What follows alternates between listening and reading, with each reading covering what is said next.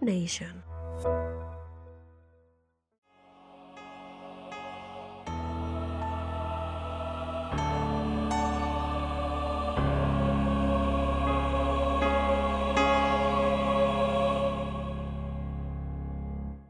Asesinos Selectos. Es un podcast para mayores de edad. Algunas personas pueden encontrar el contenido del programa ofensivo, ya que cuenta con un lenguaje explícito por la misma naturaleza de los asesinatos. Se recomienda la discreción del radioescucha, especialmente para menores de edad.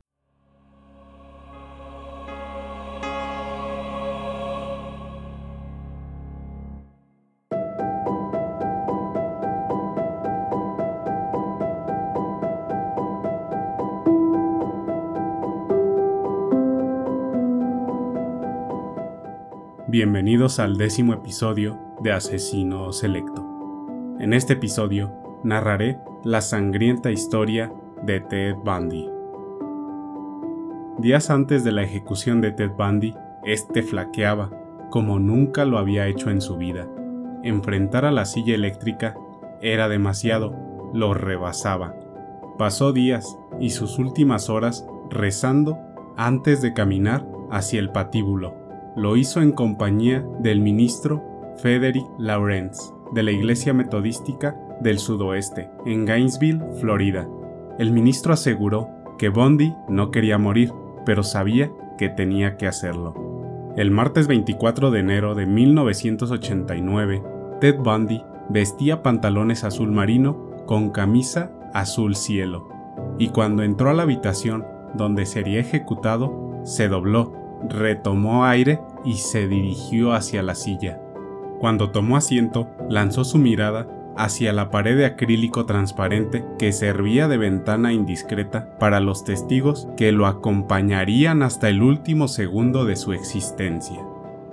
De seguro, Ted sentía un vacío en el estómago, y no por falta de alimento. Él se negó a solicitar algo especial para lo que sería su última cena. Sin embargo, la prisión le llevó una orden tradicional de comida, filete de res término medio, huevos estrellados, papas a la francesa, pan con mantequilla y mermelada, además un jugo de naranja.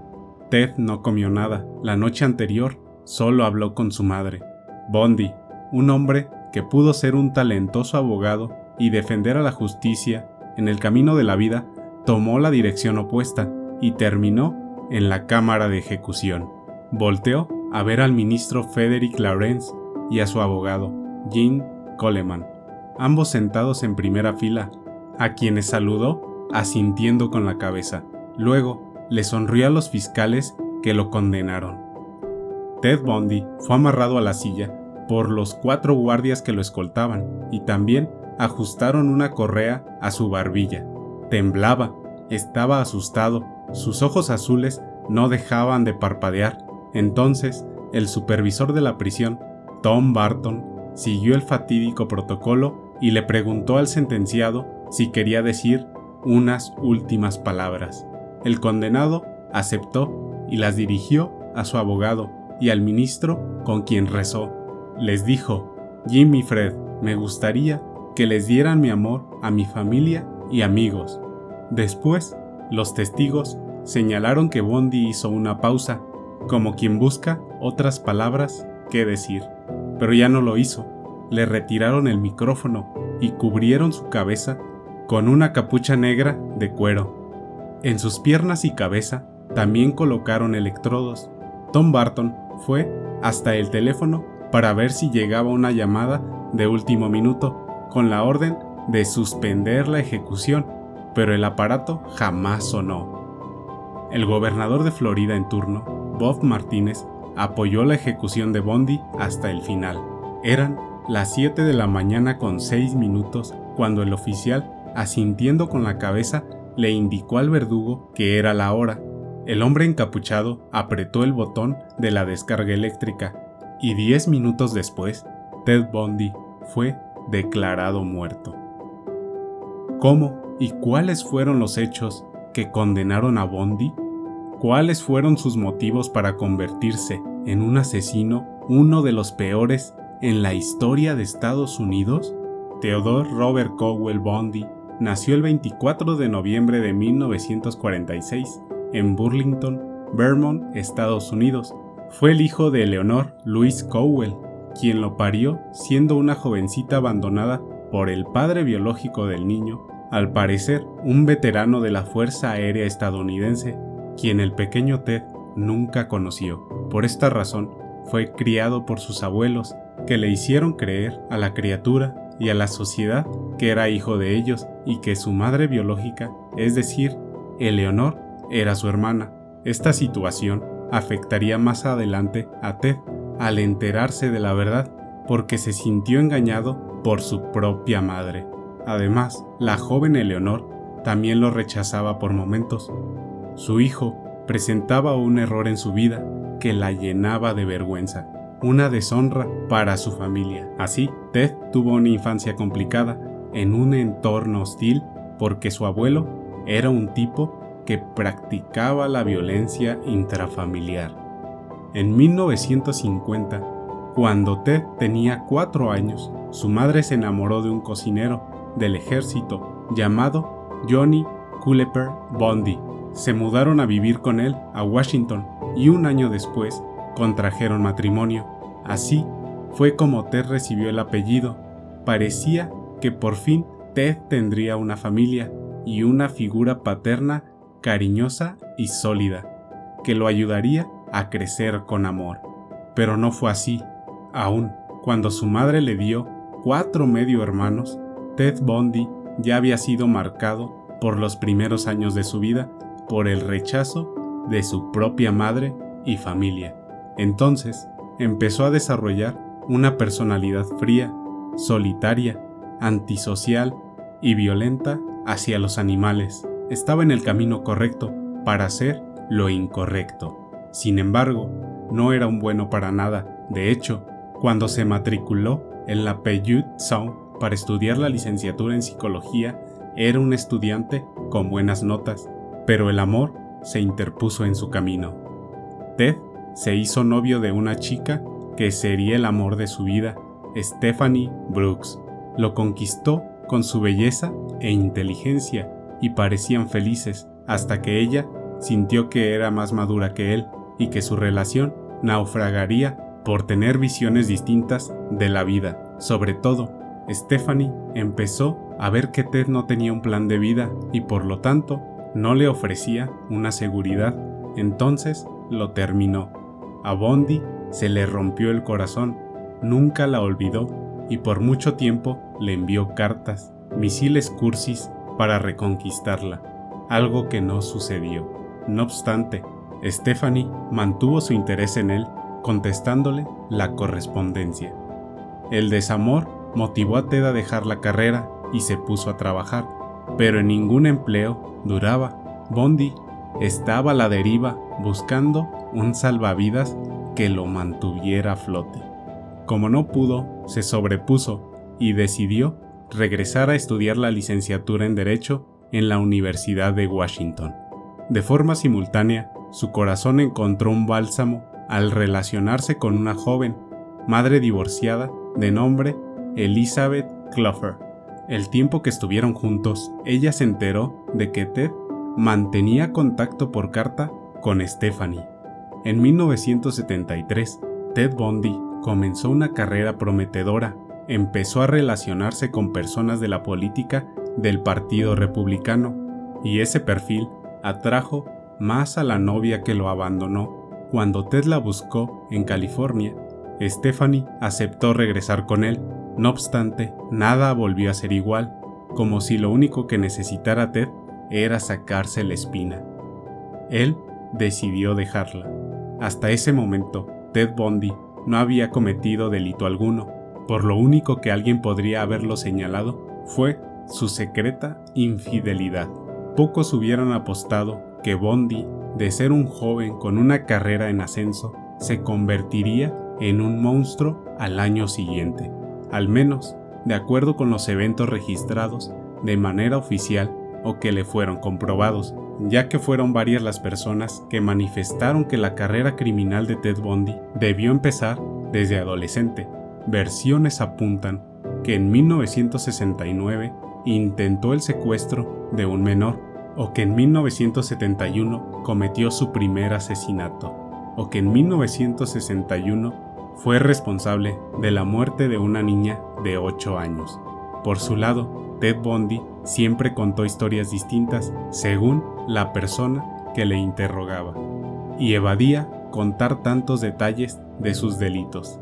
Pero ¿cómo fue la terrible crueldad de Ted Bundy? Viernes 4 de enero de 1974. Alrededor de la medianoche, Ted Bundy se metió al sótano donde vivía la joven Johnny Lenz. Algunas fuentes dicen que se llamaba Karen Sparks.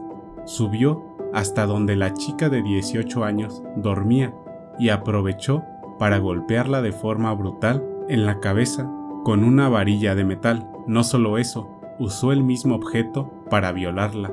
Imaginen las lesiones internas que le provocó a la estudiante de la Universidad de Washington, además del daño cerebral que la dejó discapacitada para toda la vida. Porque sí, es difícil de creer, pero ella sobrevivió después de estar dos semanas inconsciente.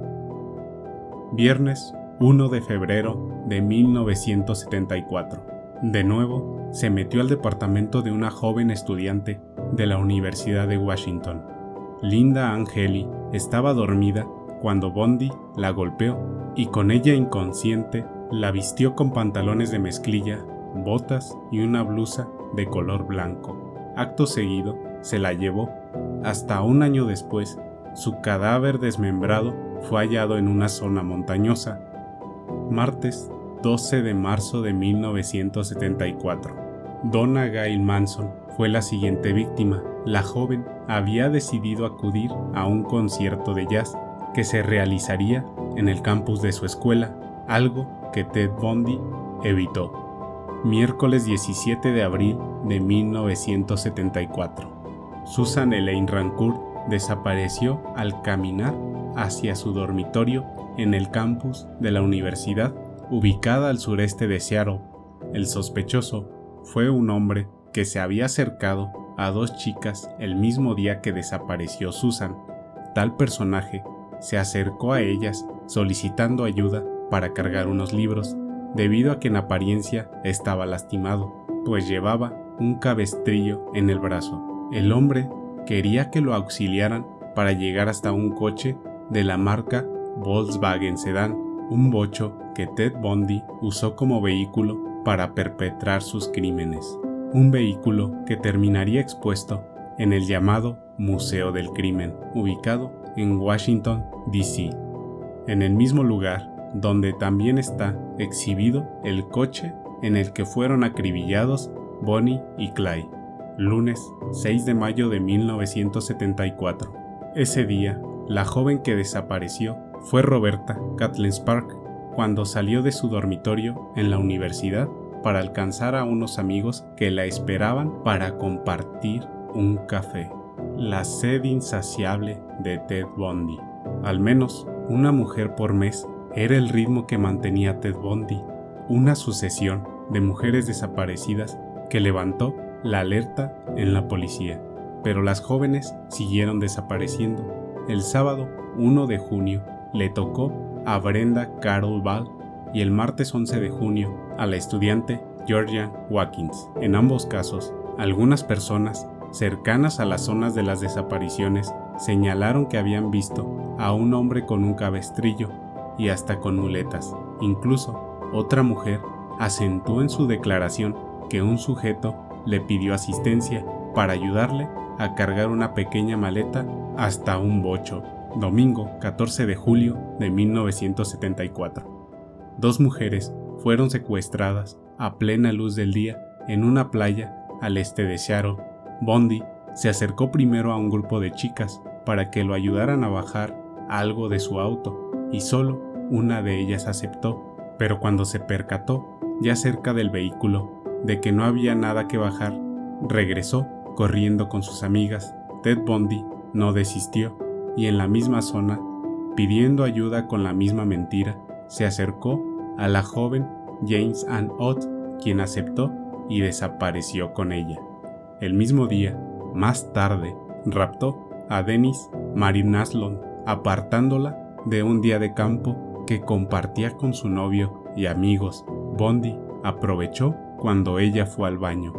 Si la policía ya estaba alerta y tenía varias pistas, ¿qué hacía Ted Bundy para escabullirse?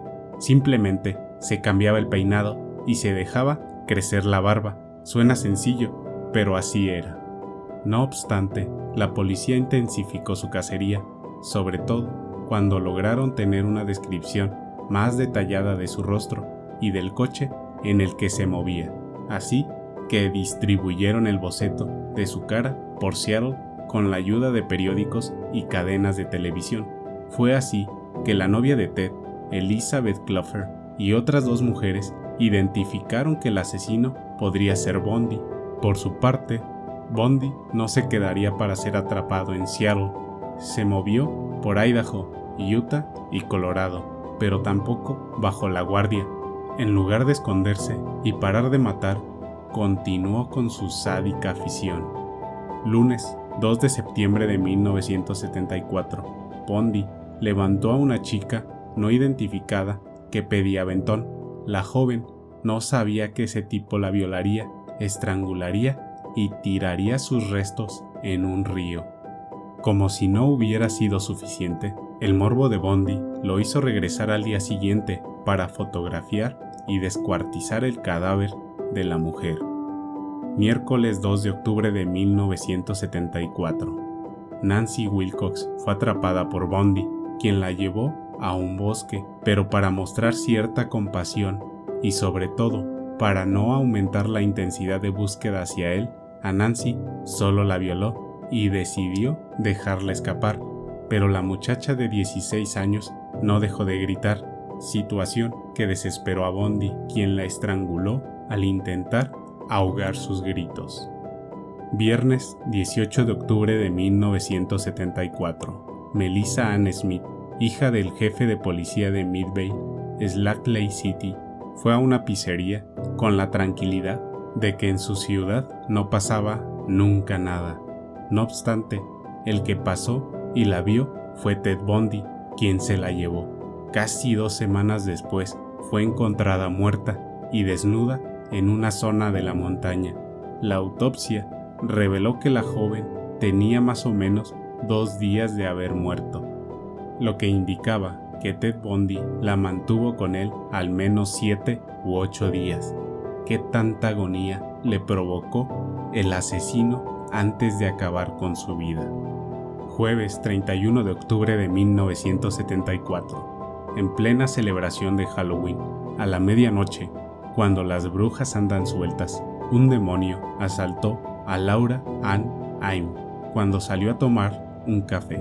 Semanas más tarde fue hallada desnuda en otra zona montañosa, al igual que a Melissa Anne Smythe, Ted Bundy la golpeó, violó, torturó y asfixió con medias de nylon. Pero como Bundy se tomaba su tiempo para disfrutar de sus asesinatos, antes de tirar los cadáveres, las puso guapas, las puso presentables para sus familiares, les lavó el cabello y maquilló sus rostros. Ted Bundy actuaba como si fuera invencible. Saltaba de una ciudad a otra y con cada vez menos precauciones atacaba a sus víctimas. No obstante, estaba por cometer uno de sus más grandes errores. Viernes 8 de noviembre de 1974. Ted se aproximó a Carol Darrange, quien trabajaba como telefonista en un centro comercial. Bondi se hizo pasar como un agente de la policía local para advertirle que alguien había intentado abrir y robar su automóvil y por este motivo le pidió que lo acompañara a levantar la denuncia correspondiente. La joven Carol accedió y subió al auto del criminal, pero en algún momento la mujer le dijo al falso policía que no estaba tomando el camino correcto. Entonces, Bondi la jaló hacia él para colocarle unas esposas en las muñecas. Carol se defendió como pudo y Bondi le puso las dos esposas en el mismo brazo. Entonces la chica abrió la puerta y se aventó del coche. Una persona normal, después de haber cometido una falta, se escondería para que nadie lo atrapara, pero un asesino no es una persona normal. Bondi ya era un jinete del apocalipsis sin freno. Así, la tarde del mismo 8 de noviembre, después de que se le escapó Carol, fue por otra víctima y encontró a Debra Jinkent, una estudiante que al salir de una obra de teatro de la escuela fue abordada por Bondi. Debra desapareció y su hermano se quedó esperándola con la promesa de que ella lo recogería. Al hacer las investigaciones, varios de los entrevistados le dijeron a la policía que notaron la presencia de un hombre que les había pedido salir al estacionamiento para identificar un coche. No solo eso, la policía halló una llave que más tarde abriría las esposas que Bondi le había puesto a Carol. Terminó el sangriento 1974 y en enero de 1975 Ted Bundy regresó a Seattle y fue a ver a Elizabeth Clover, quien para ese entonces ya lo había denunciado varias veces y sostenía la sospecha de que Bondi, con quien se relacionó sentimentalmente, él era el hombre al que la policía buscaba por las desapariciones y muertes de varias jóvenes Elizabeth obviamente no le contó eso a Bondi. ¿Qué hizo esta mujer esos días para convivir y dominar el miedo? De seguro temía de ser lastimada por el sujeto que la acusó. Los señalamientos hacia Bondi eran importantes, pero la policía no estaba segura de tener las pruebas suficientes contra él. Ted, confiado, siguió su obra viajando entre Utah y Colorado domingo 12 de enero de 1975. Karin Elaine Campbell trabajaba como enfermera del mismo modo en el que las personas que se dedicaban a esta profesión. Era una joven de buen corazón, dispuesta a ayudar a los demás. Caminó sola por un pasillo hacia su habitación en un hotel. Desapareció y fue vista de nuevo hasta meses después. Estaba desnuda y sin vida, tirada en un camino cercano al hotel en el que se hospedaba en un complejo de esquí cerca de Aspen, Colorado.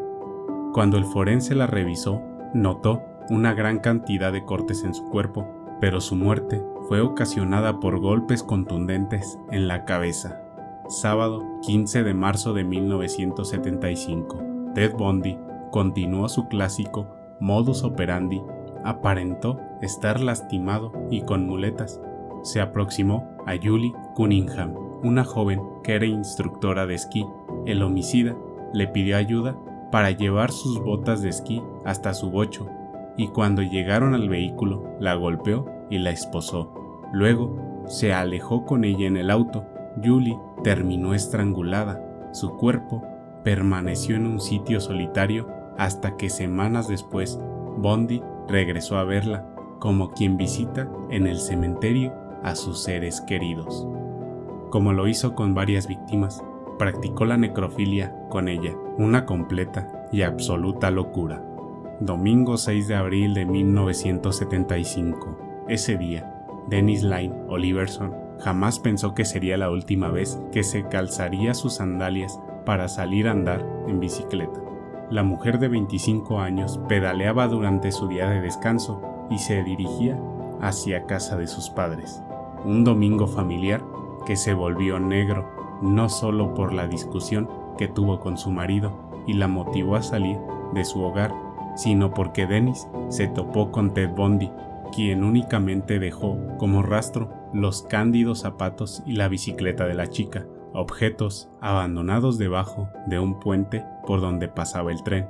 Martes 6 de mayo de 1975. La demencia de Ted Bundy incapacitada para guardar el mínimo escrúpulo, lo llevó al ataque sexual de una niña de 12 años, Lynette Down Colbert, fue ultrajada en la habitación de un hotel. El asesino, que usaba como basurero del infierno cualquier rincón de su travesía, dejó su cuerpo en un río de Salt Lake City. ¿Y qué otra cosa hacía Ted Bundy, además de matar? Llevaba una vida normal, como cualquier empleado que cumple con sus obligaciones. Por ejemplo, antes de los asesinatos registrados como oficiales en 1971, trabajaba contestando llamadas que llegaban al centro de crisis de suicidio de Seattle, y sus compañeras lo describían como un hombre amable, empático y cuidadoso en el trato. Ya en 1974 estaba engarzado su rosario de asesinatos. Trabajaba para el Departamento de Servicios de Emergencia de Washington. Durante su empleo en Washington conoció a Carol Ann Bone, con quien empezó una relación y años más tarde la embarazaría. Para darnos una idea del carisma de Ted Bundy que maquillaba al ser despreciable que en realidad era, hay que señalar que en mayo, después de asesinar a la niña Lynette Down Colbert, él recibió en su departamento de Seattle Lake City por una semana entera a su novia, Carol Ann Bone, quien llegó acompañada por dos compañeras del trabajo. Además, Bondi mantenía una relación con Elizabeth Clover, quien a pesar de sospechar de manera importante de Bondi como autor de los crímenes que reportaban los medios de comunicación y a pesar de haberlo denunciado varias veces ante la policía, se mantenía a su lado y hasta hablaron de casarse en la Navidad del mismo año. Así era cuando no se dedicaba a matar. Ted Bundy le sacaba jugo a su atractivo físico y a su don de conquistador.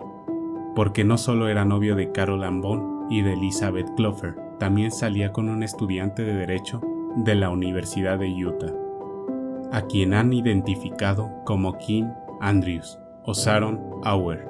¿Sería Carol Ann quien lo acompañaría hasta el final? Sábado 28 de junio de 1975. Susan Curtis fue raptada del campus de la Universidad de Brigham Young al sur de Salt Lake City. Para entonces, los investigadores tenían mucha información, pero todo era un rompecabezas. Decidieron comparar los datos recopilados y usaron una computadora que les ayudó a encontrar coincidencias y sobre todo nombres de posibles sospechosos la máquina arrojó el nombre de Theodore Robert Conwell Bundy, entre otros. El comienzo del fin para Ted Bundy comenzó el sábado 16 de agosto de 1975.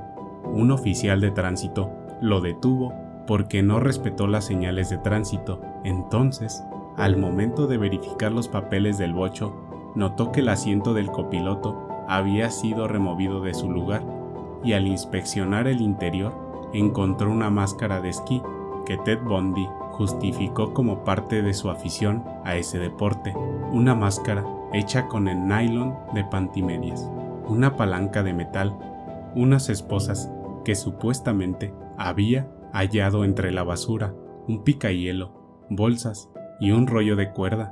Toda esta extraña colección puso en alerta al oficial, quien empezó a recordar la descripción hecha por Carol Darronch, la telefonista que alcanzó a escapar de Bondi al lanzarse del auto. Así, el agente detuvo a Ted Bondi y los investigadores lo pusieron bajo vigilancia 24 horas para seguir con las pesquisas.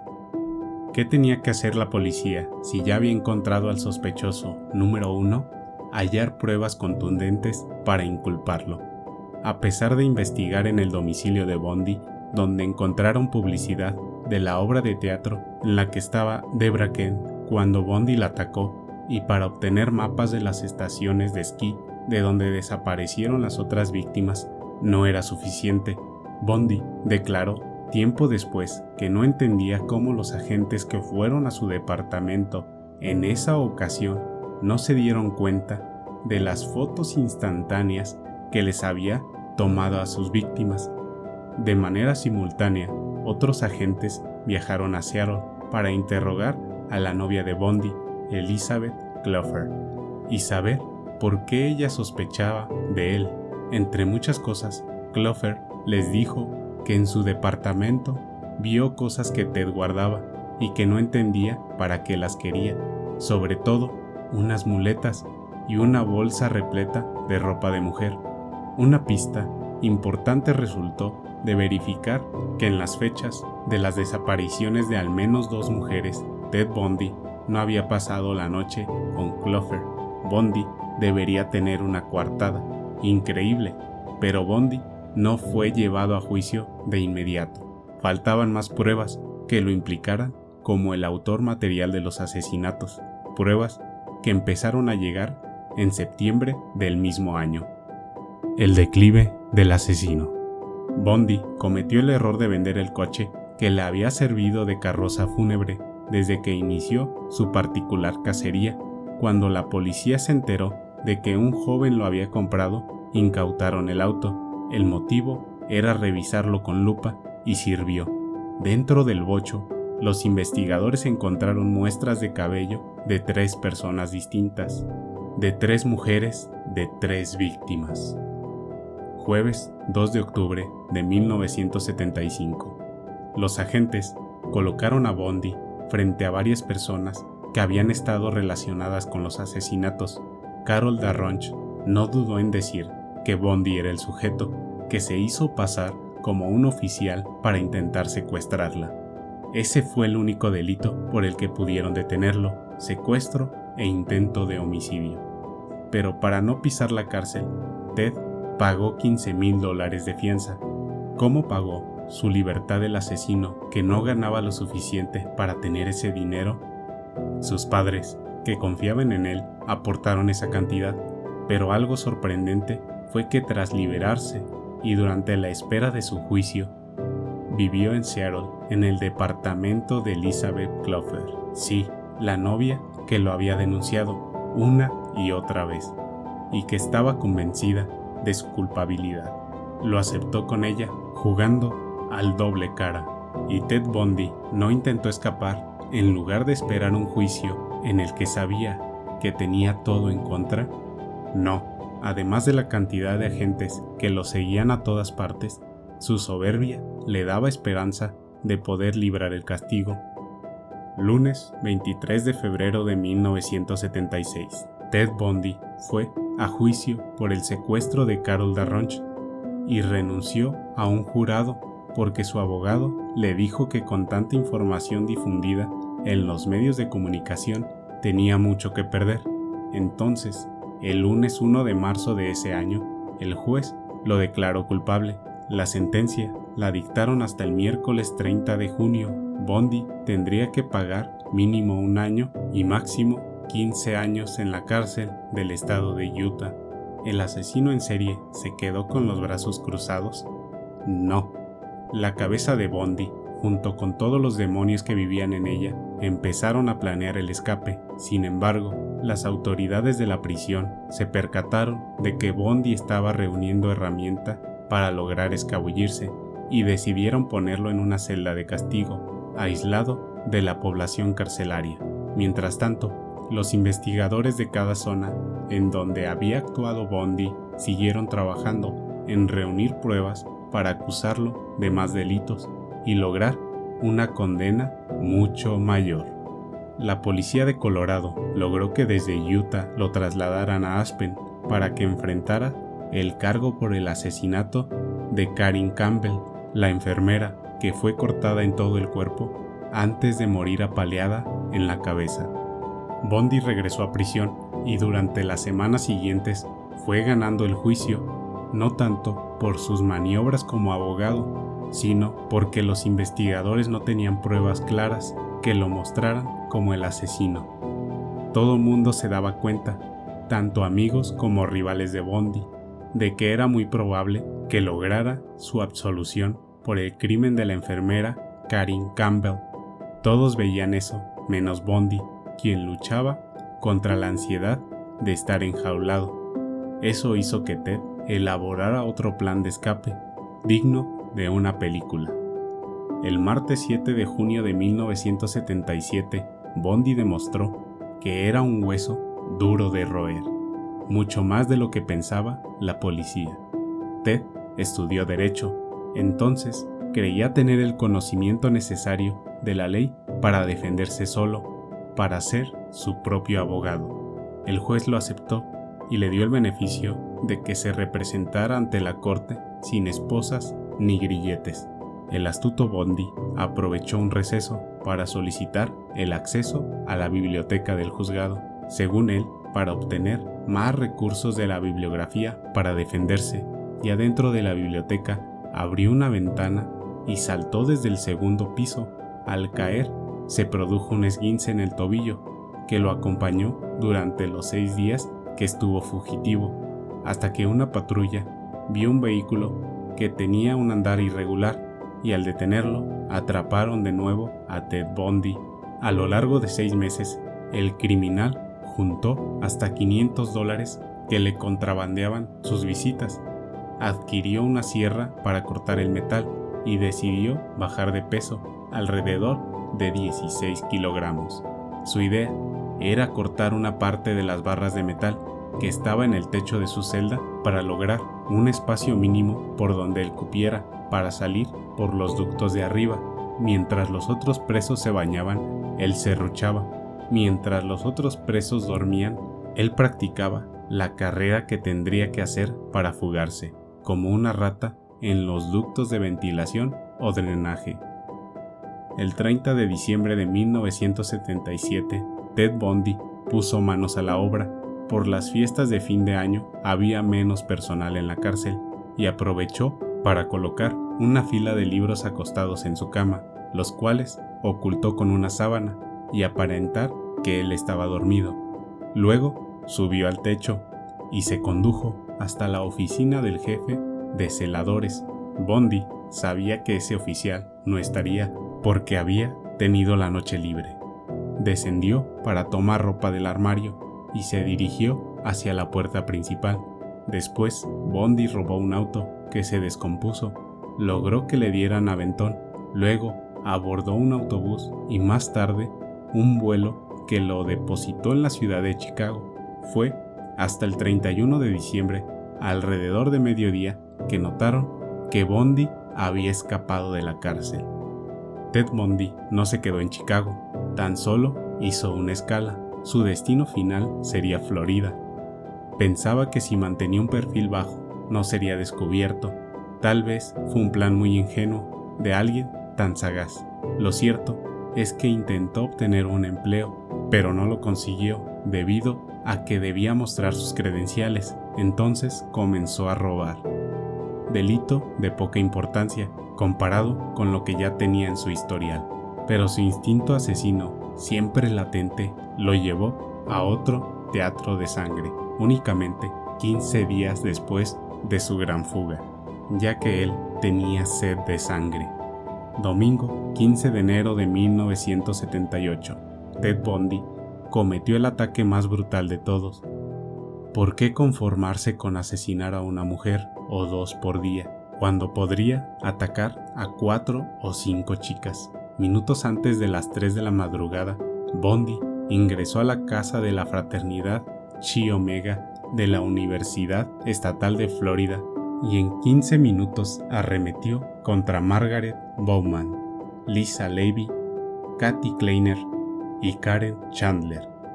Primero fue con Margaret, a quien la golpeó con un leño y la asfixió con una media de nylon.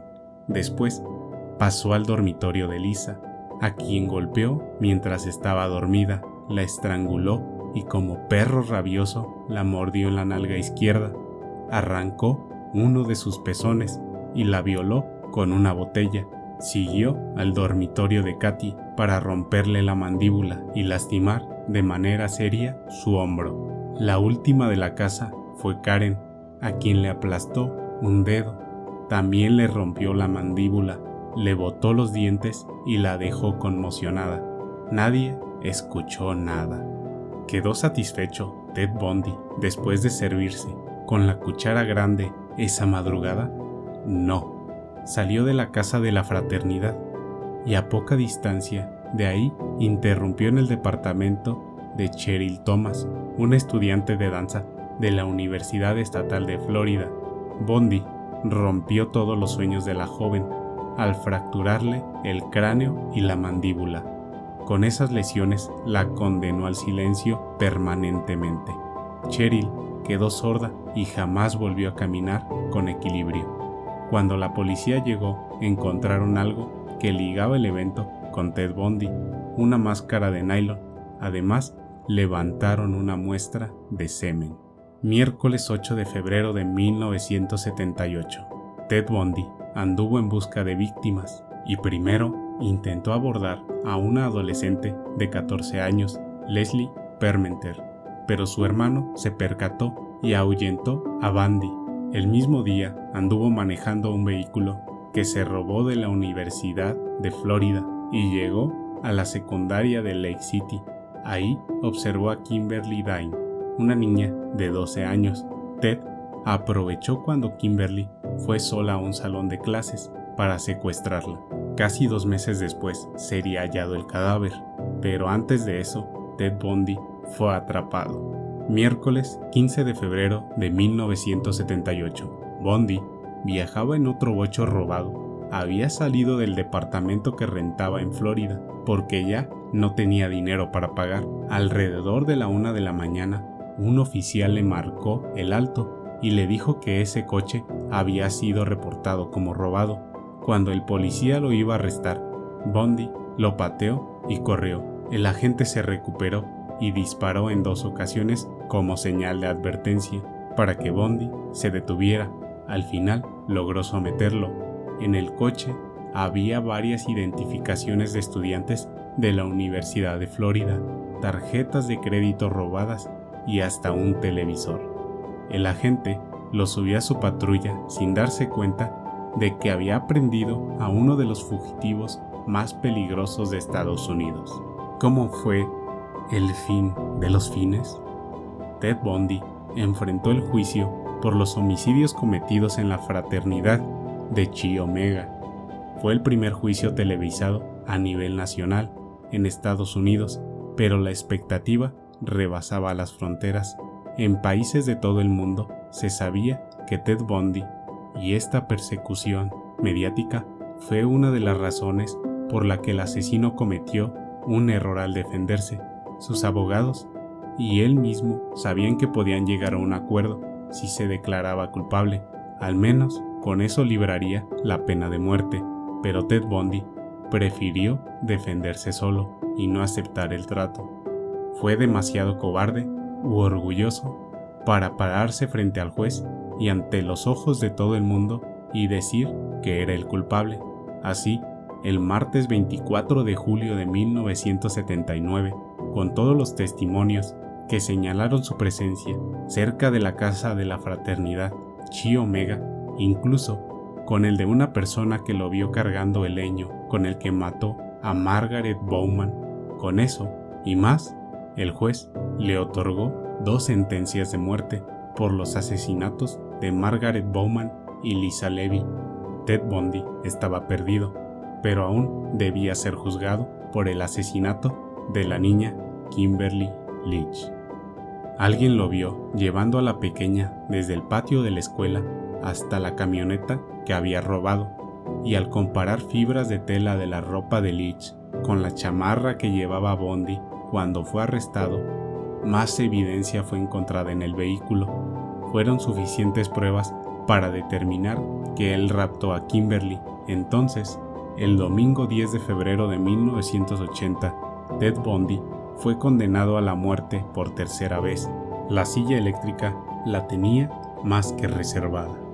Un hecho increíble que escapa toda lógica fue que mientras estaba en el juicio por la muerte de Kimberly Leach, aprovechó que una de sus novias y excompañera de trabajo, Carol Ann Bow, fuera a un interrogatorio para pedirle matrimonio frente al juez.